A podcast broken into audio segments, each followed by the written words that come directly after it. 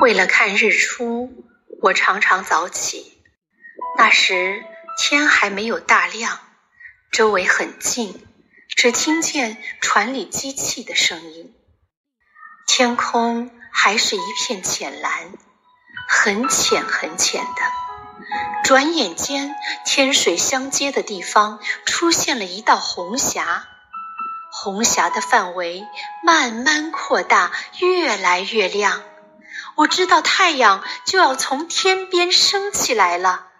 便目不转睛地望着那里，果然，过了一会儿，那里出现了太阳的小半边脸，红是红得很，却没有亮光。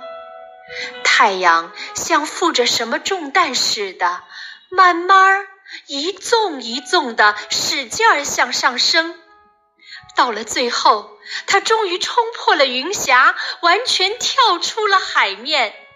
颜色真红的可爱，一刹那间，这深红的圆东西发出夺目的亮光，射得人眼睛发痛。